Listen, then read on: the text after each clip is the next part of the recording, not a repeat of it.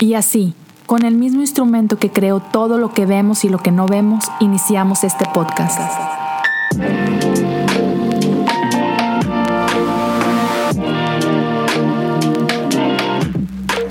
Bienvenidos a Cosas Comunes.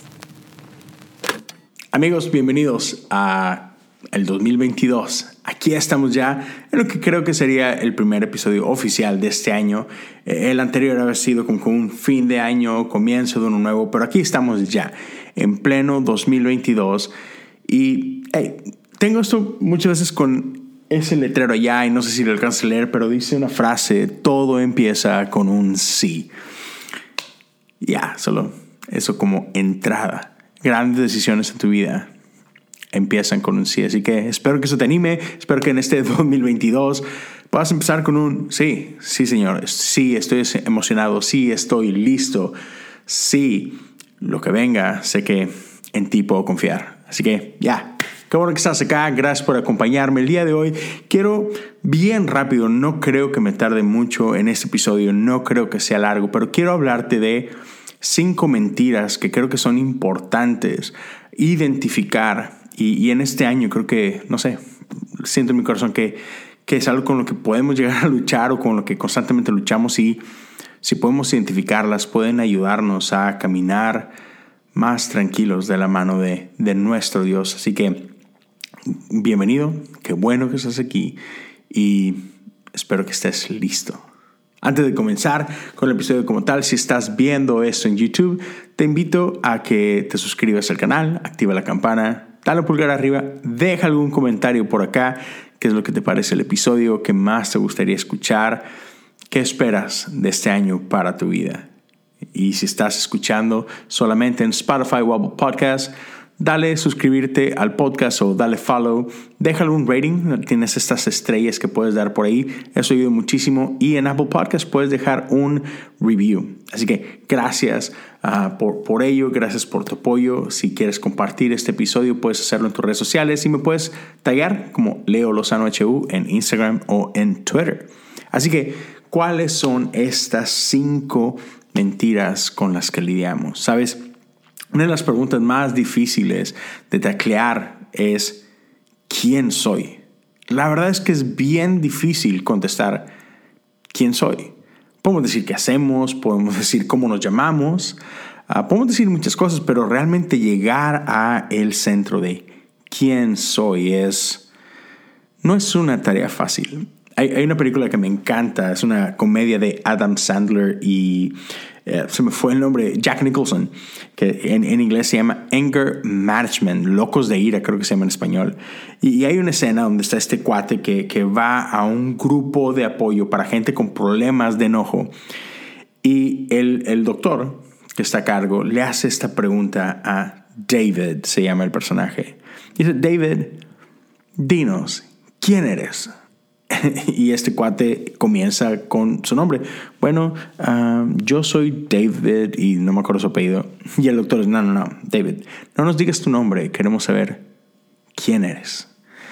Y empieza a que ponerse un poco nervioso, le ¿quién soy? ¿Quién soy? Ah, bueno, ah, tengo tantos años y no, no, no, no, no, no quiero saber cuántos años tienes, David. ¿Quién eres? Ah, empieza la ansiedad a crecer. Bueno, em, trabajo para una compañía de esto y, lo que yo hago es, no, no, no, no, David, no quiero saber qué es lo que haces. ¿Quién eres?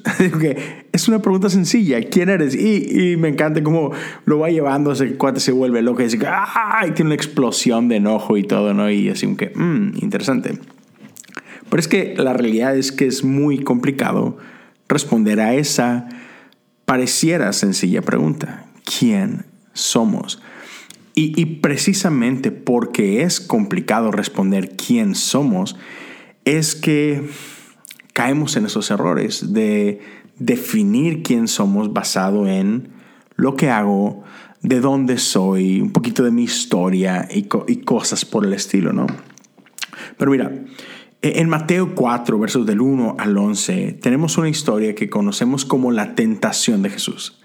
Y sabemos que en este tiempo el Espíritu de Dios lleva a Jesús al desierto.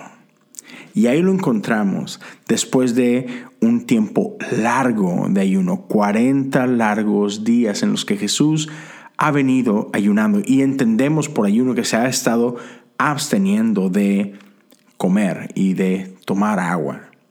Y aquí está, después de este largo y cansado camino.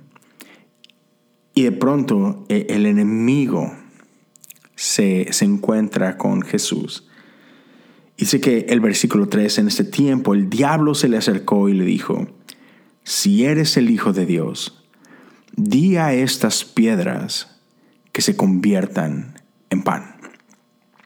El enemigo lo pone ahí en el spot, ¿verdad? este, lo, está tratando de exhibir y es, hey, déjame ver si realmente puedes hacer esto. Y, la primera mentira que quiero hablar contigo es que tendemos a creer que soy lo que hago o soy lo que, lo que puedo hacer. Y muchas veces ah, no solamente estamos envueltos en, en, lo que estoy haciendo, en la actividad, en mi trabajo actual o si soy estudiante, en mis calificaciones, sino que aún a veces vivimos con la obsesión de lo que puedo llegar a lograr y pensamos que si lo conquisto, si logro mi sueño, si, si alcanzo mi potencial, entonces seré alguien. Y, y ponemos ahí toda nuestra identidad. Y si fracasamos en el intento o si no somos validados, entonces sentimos que no somos nadie. O, llegamos a sentir que, que, soy un fracasado. Y, empezamos a tomar identidades que, que no son la nuestra.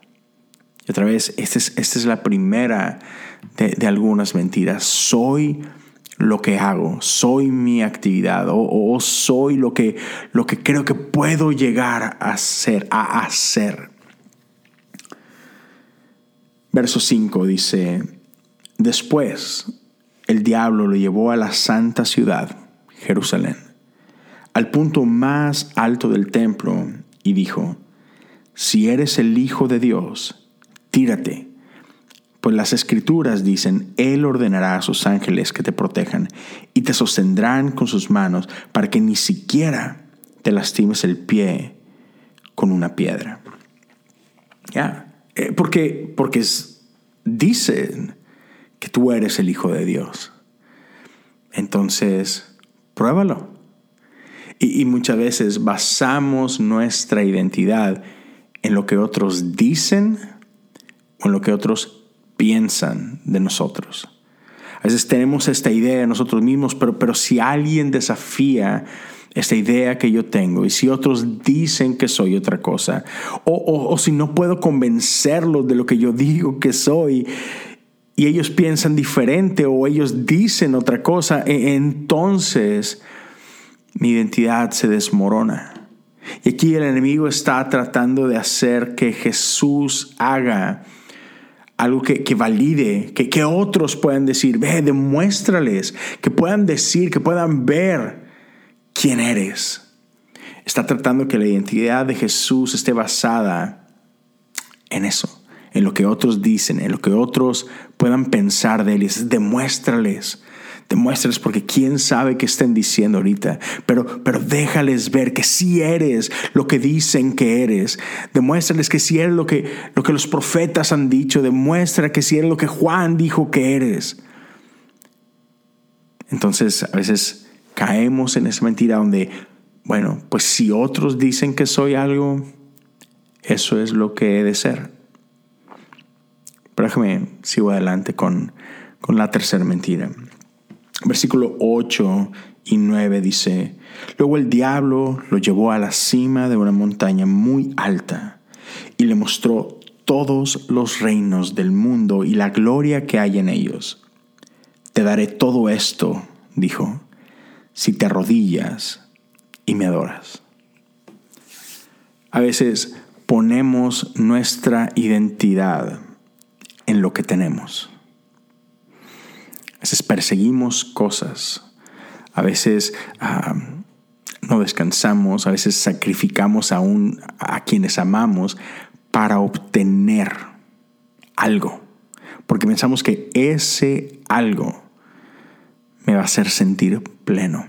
Si, si tan solo obtengo este artículo, no sé, e, este carro nuevo, si, tan solo obtengo la, la, oficina de la esquina del último piso, ah, si tan solo obtengo este título, ah, si tengo suficientes conocimientos, si tengo la mujer más deseada, si tengo, no sé, los juguetes más actuales, ¿no? Tecnología, lo que sea, soy cool, o soy famoso, o soy lo que sea, ¿no? Pensamos que las cosas que vamos obteniendo en la vida, estos pequeños trofeos que vamos teniendo, pensamos que eso nos hace ser lo que somos.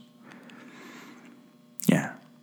Pero la realidad es que ninguna de nuestras posesiones nos terminan por satisfacer. Ninguna de nuestras posiciones definen quién somos.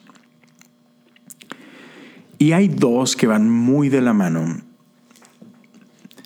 y que son bastante, bastante peligrosas porque a veces pensamos que somos nuestro peor momento. Creo que todos hemos pasado por ahí. Creo que todos hemos vivido algo que nos, que nos avergüenza, algo que quisiéramos que nadie se enterara que, que ese fui yo sí, yo hice esto, sí, yo hice aquello, sí, yo pasé por esa tragedia, sí, esto me pasó a mí. Y, pensamos que ese momento nos define. Y tenemos etiquetas para esas cosas. Somos un fracasado, soy un divorciado, soy, soy un engañado, o soy un engañador, o soy un ladrón, o soy un estafador, o soy un mal hijo, o soy un mal padre, o soy nos identificamos con la peor versión de nosotros. Pero quiero decirte, tú, tú no eres eso. Pero por el otro lado, a veces pensamos que, que somos lo, mejor de nuestra historia y, y, eso tiene como que dos diferentes facetas. Pensamos que, hey, llegué, ¿sabes? Lo mejor que he hecho fue, no sé, ganar eh, este evento o, lograr terminar una carrera o conseguir finalmente el trabajo de mis sueños, lo logré. Llegué al pináculo de lo que yo esperaba y listo. De hecho, e-, es un estudio bastante curioso ah, que, que me enteré hace poco, que el éxito es uno de los lugares más solitarios y desolados que puedes llegar a, encontrar. Y por mucho tiempo yo no entendía cómo podía ser que gente exitosa viviera deprimida. Por ejemplo, cuando, cuando Robin Williams um, se suicidó, se quitó su vida, es alguien que yo admiraba mucho. Robin Williams es alguien que, que me hacía reír como pocos y, me encantaba su trabajo. Y es un gran comediante, un gran actor, uno de los más celebrados y admirados y sin embargo un día decidió que su vida no valía la pena vivirse y, tomó su vida. Y yo no podía entenderlo. ¿Cómo? Tienes todo, has logrado todo. ¿Cómo podías concebir tu vida de esta forma? Anthony Bourdain también hace, hace algunos años sufrió la misma suerte. Él también tomó su vida y, para muchos Anthony Bourdain tenía el trabajo soñado.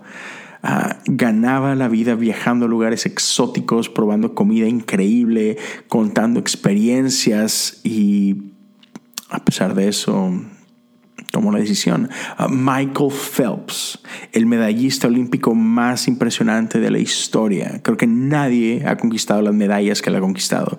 Eh, es quizás el, nadador más imponente en la historia de la humanidad. Y es alguien que lucha con depresión constantemente y es alguien súper vocal al respecto y él dice todos los días es una lucha.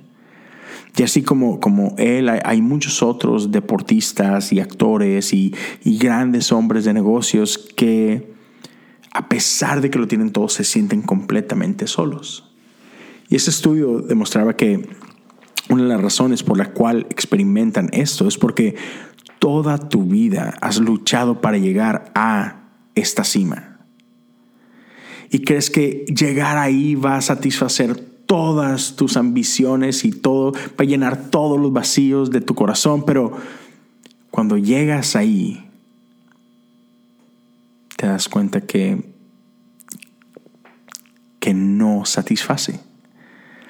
Olvido el nombre de este eh, filósofo cristiano no me acuerdo si es psicólogo o psiquiatra o algo por el estilo, ah, pero, él decía, espero, espero, realmente deseo que consigas tus sueños y te des cuenta de lo aterradores que son. algo por el estilo, quizá lo estoy parafraseando mal, pero, pero conoce esta idea de que, man, si, si tan solo supieras que no son lo que tú esperas que sean y, ese es un gran problema. a veces esperamos ser definidos por la mejor versión de nosotros, pero cuando llegas ahí te das cuenta que tampoco satisface. Y entonces no eres ni la peor versión de ti, ni la mejor versión de ti es todo lo que hay para ti. Dios tiene mucho más que ese éxito, que esa estrella, que esa medalla que esperas obtener. Entonces e, es fácil confundir nuestra identidad con nuestra actividad. Es fácil confundir nuestra identidad con, nuestros logros, con lo que otros dicen, ah, con lo que obtenemos, y otra vez con nuestros picos y con nuestros valles, pero, pero si, si esperamos recibir validez de estas cosas, viviremos esclavo de ellas. Y la realidad es que Jesús quiere que vivamos vidas en abundancia, vidas en plenitud. Jesús quiere que experimentemos verdadera libertad y entonces la pregunta es, ¿cómo puedo encontrar esta libertad? Mateo 3, 16 y 17, o sea, justo antes de haber ido al desierto, leemos la experiencia cuando Jesús es bautizado. Y el verso 16 dice que después del bautismo, mientras Jesús salía del agua, los cielos se abrieron.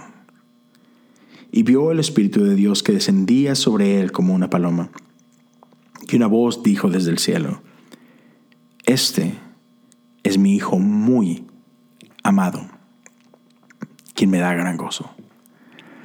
Y me encanta esta declaración porque esta declaración de parte de Dios viene cuando Jesús era un desconocido, cuando Jesús no había hecho nada significante, antes de que Jesús iniciara su vida profesional en el ministerio, antes de cualquier milagro, antes de cualquier sanidad, antes de cualquier gran disputa con los fariseos o antes de cualquier cosa, Dios declara de su Hijo,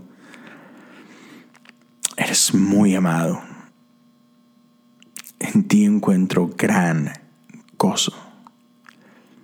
Y amigo, amiga, eso es lo que quiero dejarte el día de hoy. ¿Quién eres? ¿Quién, quién soy? ¿Cuál, cómo, ¿Cómo contesto esta pregunta? Eres el amado. Eres la amada. Eso es quién eres no basado en nada de lo que has hecho, logrado, lograrás en un futuro, en lo que puedas obtener o no obtener, en lo que puedan decir o no decir de ti, en tu legado, en tu fama, en tu... Simplemente porque Él dice que te ama. Y tú eres el amado desde antes de la fundación del mundo. Te miró, te escogió, te, soñó, te amó. Y esto es algo que me encanta Él es nuestro primer amor. Sabes, e, en la vida tenemos muchos amores, pero, pero aún la gente que nos ama, a veces no nos ama bien. De hecho, lo más probable es que un día seas lastimado por, por alguien que amas intensamente. La persona que más puede lastimarte en tu vida es la persona que más te ama y que tú más amas. Nadie puede lastimarte como tus papás te pueden lastimar. Nadie puede lastimarte como tu esposa te puede lastimar o como tu esposo o como tus hermanos. Esos allegados a ti. La gente que más te ama es la que tristemente más puede lastimarte. Somos imperfectos.